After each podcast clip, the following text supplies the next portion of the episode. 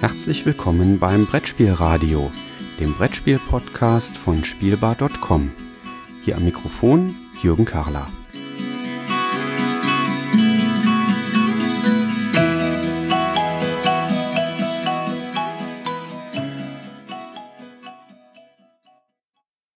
Herzlich willkommen zurück hier im Brettspielradio, liebe Zuhörer. Ich freue mich, dass ich heute wieder einen ganz spannenden Gesprächsgast am anderen Ende des Mikrofons habe, nämlich den Daniel Teuerkaufer. Grüß dich, Daniel. Hallo. Hallo Jürgen. Hallo, liebe Hörerinnen und Hörer. Schön, dass du mal mit dabei bist. Daniel, du machst Board Game Circus. Genau. Erzähl mal, was macht ihr da alles? Weil ich glaube, ihr entwickelt euch so langsam in Richtung Verlag, aber ihr macht noch unheimlich viele andere Sachen, oder? Also ich würde es mal auf drei Bereiche eingrenzen. Wir sind bisher Verlag, Vertrieb und ein Dienstleister und das Letztere ist natürlich ein großes Schlagwort. Darunter verbergen sich vor allem Übersetzungen, die wir machen, Lokalisierung und eben äh, Promotion, also das heißt zum Beispiel Kickstarter-Kampagnenmanagement. Äh, da waren jetzt so viele Stichworte bei, da will ich direkt an mehreren einhaken. Ich habe also jetzt endlich mal einen Profi am Mikrofon, der mir sagen kann, was der Unterschied zwischen einer Übersetzung und einer Lokalisierung ist, weil du hast das gerade differenziert aufgelistet. Mhm, genau.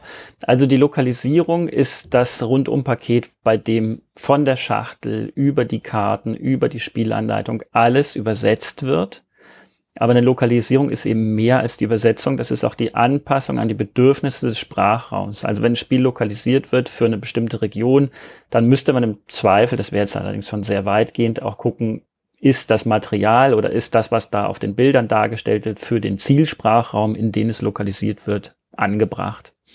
Also das heißt, eine Lokalisierung beinhaltet ähm, eben immer auch, dass ich gucke, in der Zielregion, für die das übersetzt und lokalisiert wird, wird da anders gespielt als zum Beispiel da, wo das Spiel herkommt. Ähm, das kann zum Beispiel bedeuten, dass ich auch Texte dann komplett ändere hinsichtlich bestimmten Dingen, die vielleicht in der Region nicht angebracht wären oder die in einer Region auch, sagen wir mal, Humor ist ein gutes Beispiel, gar nicht funktionieren. Und die einfache Übersetzung, in Anführungsstrichen einfache, ähm, dazu, die nimmt halt im Endeffekt den Quelltext und bringt den dann natürlich auch äh, in gewisser Anpassung eben in die jeweilige Sprache. Aber die Lokalisierung ist vollumfänglich. Das heißt, das ist auch, also das sind dann ja Projekte, die größeren Umfanges sind, ne? Genau. Also Board Game Circus als Studio für Lokalisierung ist tatsächlich auch hinter und steckt hinter vielen großen Spielen. Das äh, wissen viele gar nicht, aber wir sind ja stark äh, mit Pegasus zum Beispiel verpartnert und übersetzen und lokalisieren für sie. Also die großen Sachen, jetzt die äh, Robinson Crusoe Erweiterung ist da gerade aktuell gewesen. Wir haben das große Spiel U-Boot mit dem dreidimensionalen U-Boot. Manche kennen das vielleicht komplett lokalisiert und wie ihr euch vorstellen könnt, wenn so ein Spiel auch ein Modell hat und äh, haptisches Material hat und so, dann geht's eben wirklich um mehr. Also da wird nicht einfach der Text übersetzt, da werden die Grafiken wieder geöffnet, da werden Grafiken angepasst für den jeweiligen Sprachraum und solche Geschichten. Und äh, das ist was, das machen wir schon länger. Du hast ja vorhin gesagt, wir sind ein junger, entstehender Verlag.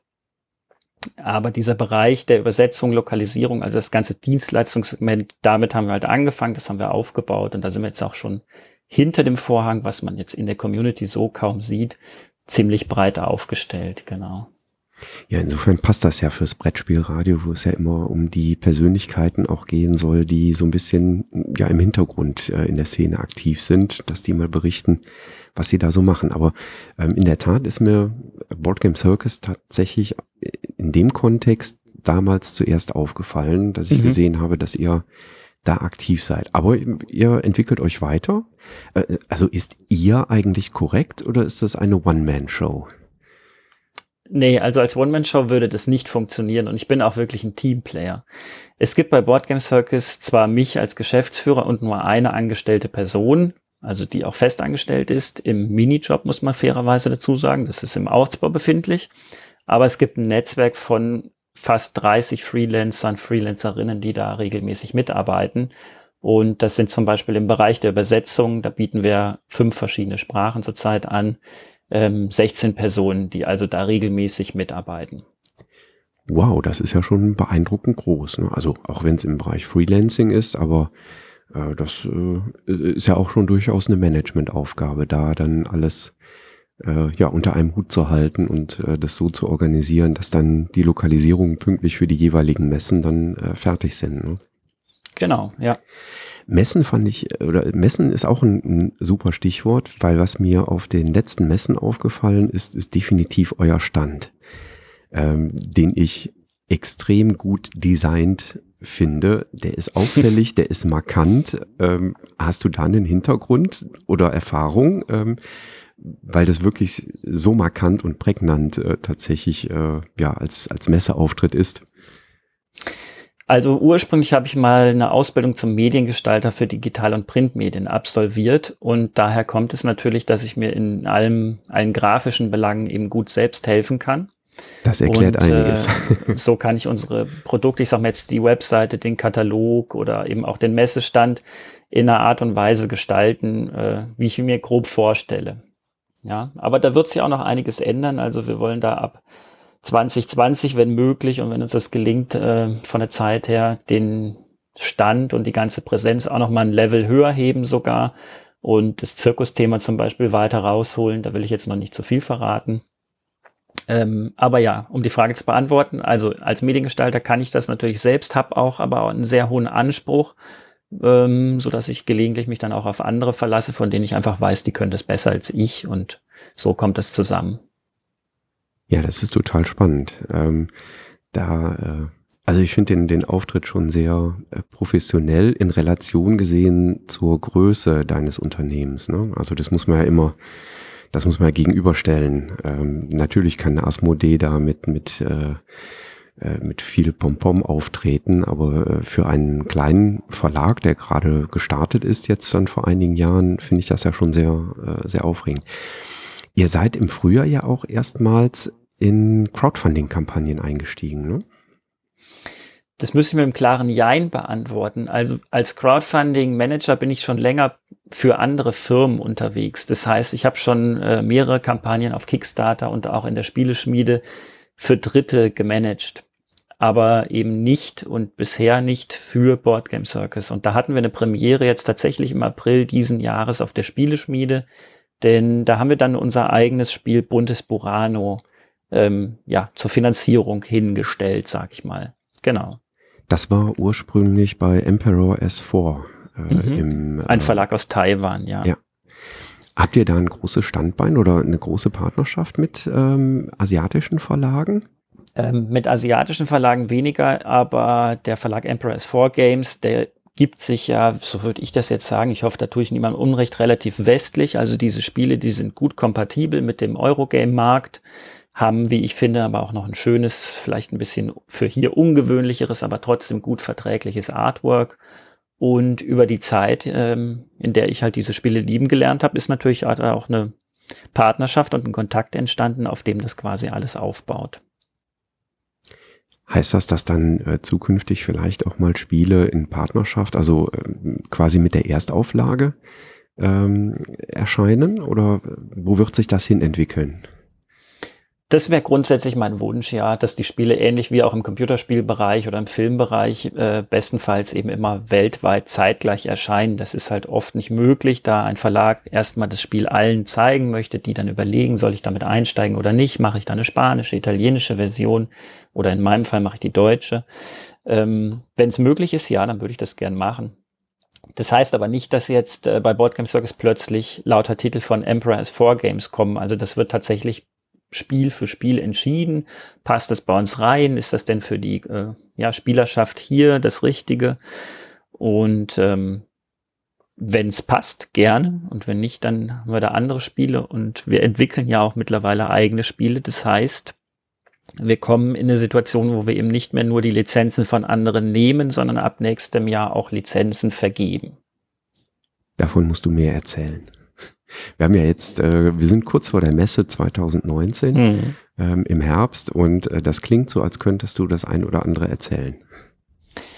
Genau, also zu dieser Messe und in diesem Jahr werden unsere Neuheiten, das sind ja Buntes Burano, dann noch Cosmic Factory und Q-Birds, alles Lizenztitel sein. Das heißt Spiele, die schon mal in einer anderen Sprache, in einem anderen ähm, Land oder in einer anderen Region erschienen sind.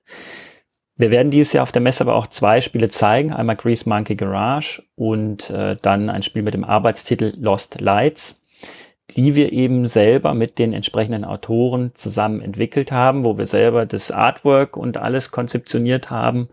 Und diese Spiele werden dann natürlich auch unseren Partnern angeboten mit dem Ziel eben vielleicht in Asien, vielleicht in USA oder in Australien dann ähm, Partner zu haben, die dort das Spiel unter ihrem Label rausbringen. Das ist ja dann wirklich schon der Schritt äh, weg von der Dienstleistung hin in Richtung äh, Verlagsarbeit dann auch, wirklich. Genau, also das ist vielleicht ganz interessant, weil wir haben natürlich schon durch die Lokalisierung, die nicht einfach nur erfordert, dass jemand äh, einen Text von A nach B übersetzen kann, sondern die, ich nenne es mal so ein redaktionelles Mindset braucht, also das Spiel wirklich zu verstehen, was will der Autor sagen, das dann in die jeweilige Sprache, also in Deutsch, Italienisch, Spanisch etc. zu bringen.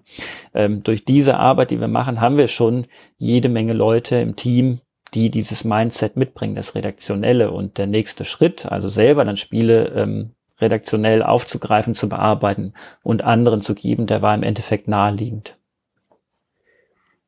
Ja, das klingt äh, auf jeden Fall logisch und schlüssig.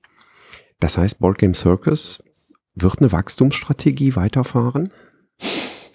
Das ist auch eine spannende Frage. Ne? Also Board Game Circus ist ein professionelles Unternehmen, das nicht als Hobby und reine Leidenschaft betrieben wird. Und insofern muss dieses Unternehmen und möchte dieses Unternehmen natürlich auch in einer Form wachsen, die es mir und den Mitarbeitenden möglich macht, ähm, ja, damit A, Geld zu verdienen und B, aber auch vor allem Geld einzunehmen, dass wir wieder investieren können, um weiter Produkte entwickeln zu können. Spannend. Du bist auch mit diesem Ansatz da von Anfang an rangegangen, dass das äh, Unternehmen äh, irgendwann dich, deine Familie und deine Mitarbeiter und Mitarbeiterinnen ähm, tragen soll. Ne? Das, also du bist auch nicht irgendwie mal als Hobby gestartet, sondern das war schon die klare Vision, dass das in die Richtung geht. Na, also ich backe dann bisschen kleinere Brötchen, ja. Wenn ich wenn das Geld reicht, dass die Hälfte der Familie davon leben kann und dann zum Beispiel meine Frau auch einen Job hat und Geld verdient, dann wäre das schon okay. Also ich lebe sehr bescheiden in der Hinsicht, ja. Aber das Ziel ist tatsächlich, ähm, dass das eben ein tragfähiges Unternehmen ist. Und äh, ich bin ja jetzt auch schon Arbeitgeber, also das ist eine tolle Sache, das mache ich auch gerne, ähm, dass das so weitergehen kann, genau. Und das stimmt, also ich war ähm, von 2002 bis 2012 selbstständig mit einem Plattenlabel zum Beispiel und das hat sich in den zehn Jahren im Wesentlichen nur selbst getragen. Und als ich Boardgame Circus gestartet habe, habe ich gesagt, das ist gut, wenn sich ein Unternehmen selbst tragen kann, aber dieses Unternehmen muss sich entwickeln können, wir müssen in Spiele investieren können, wir müssen neue Produkte rausbringen können und diejenigen auch bezahlen können, die daran arbeiten. Und das ist immer noch die Prämisse.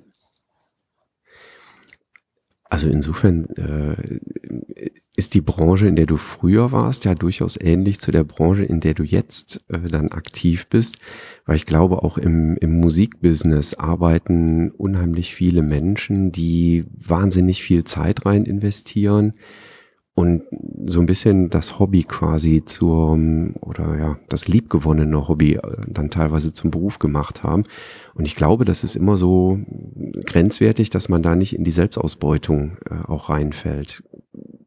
Zumindest stelle ich das bei Bekannten von mir, die so ein bisschen in der Musikszene unterwegs sind, äh, häufig fest. Und im Brettspielbereich ist das ja definitiv auch so.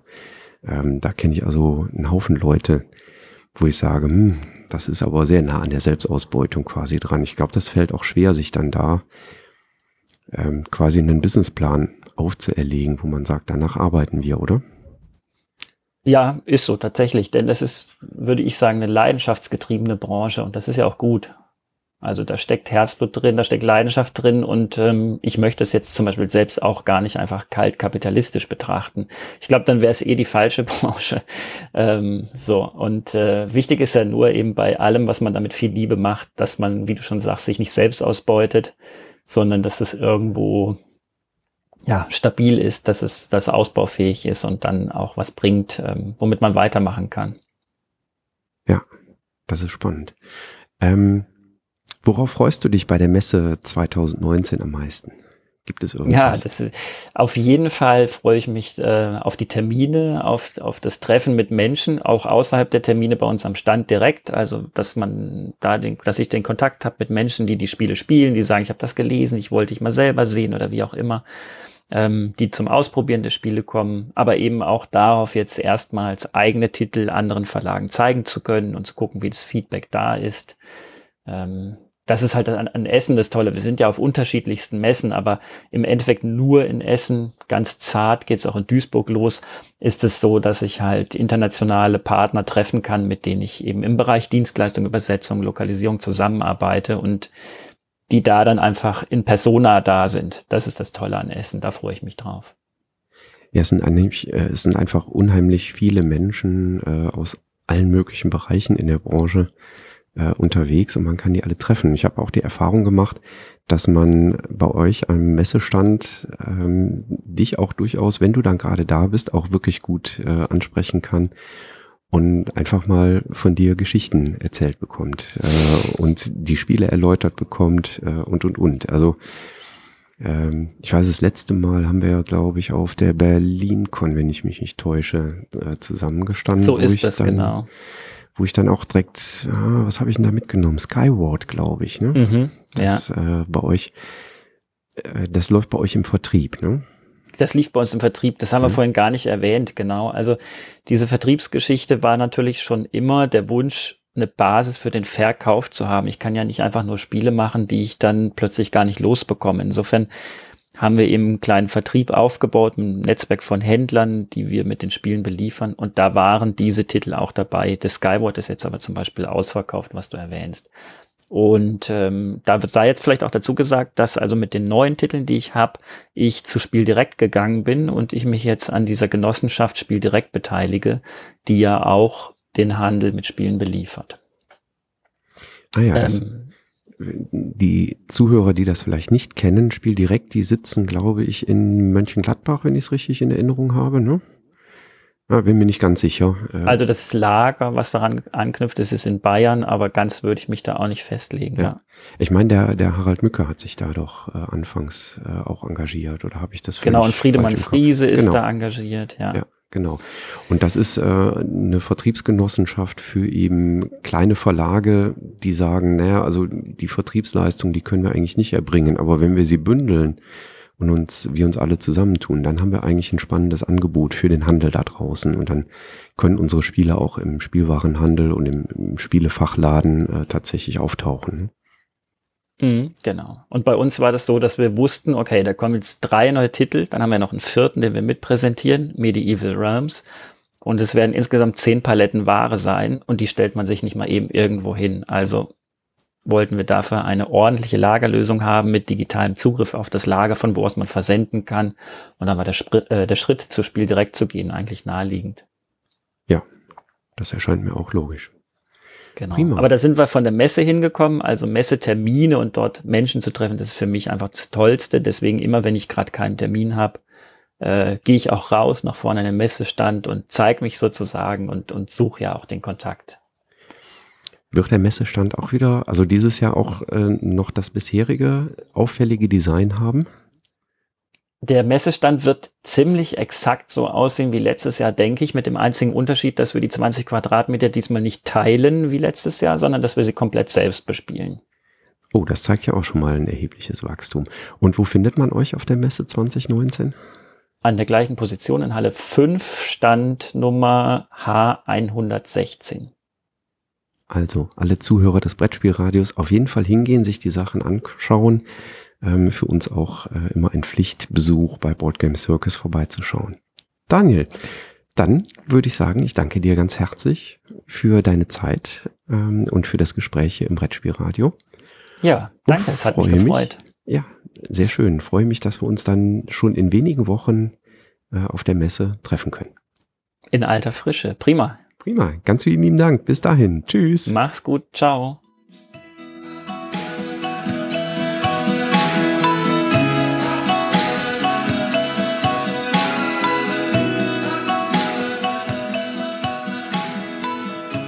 Vielen Dank fürs Zuhören. Feedback, Fragen und Anregungen bitte gerne an die E-Mail-Adresse info@spielbar.com als Kommentar direkt auf der Webseite spielbar.com oder in den Twitter-Feed spielbar-com.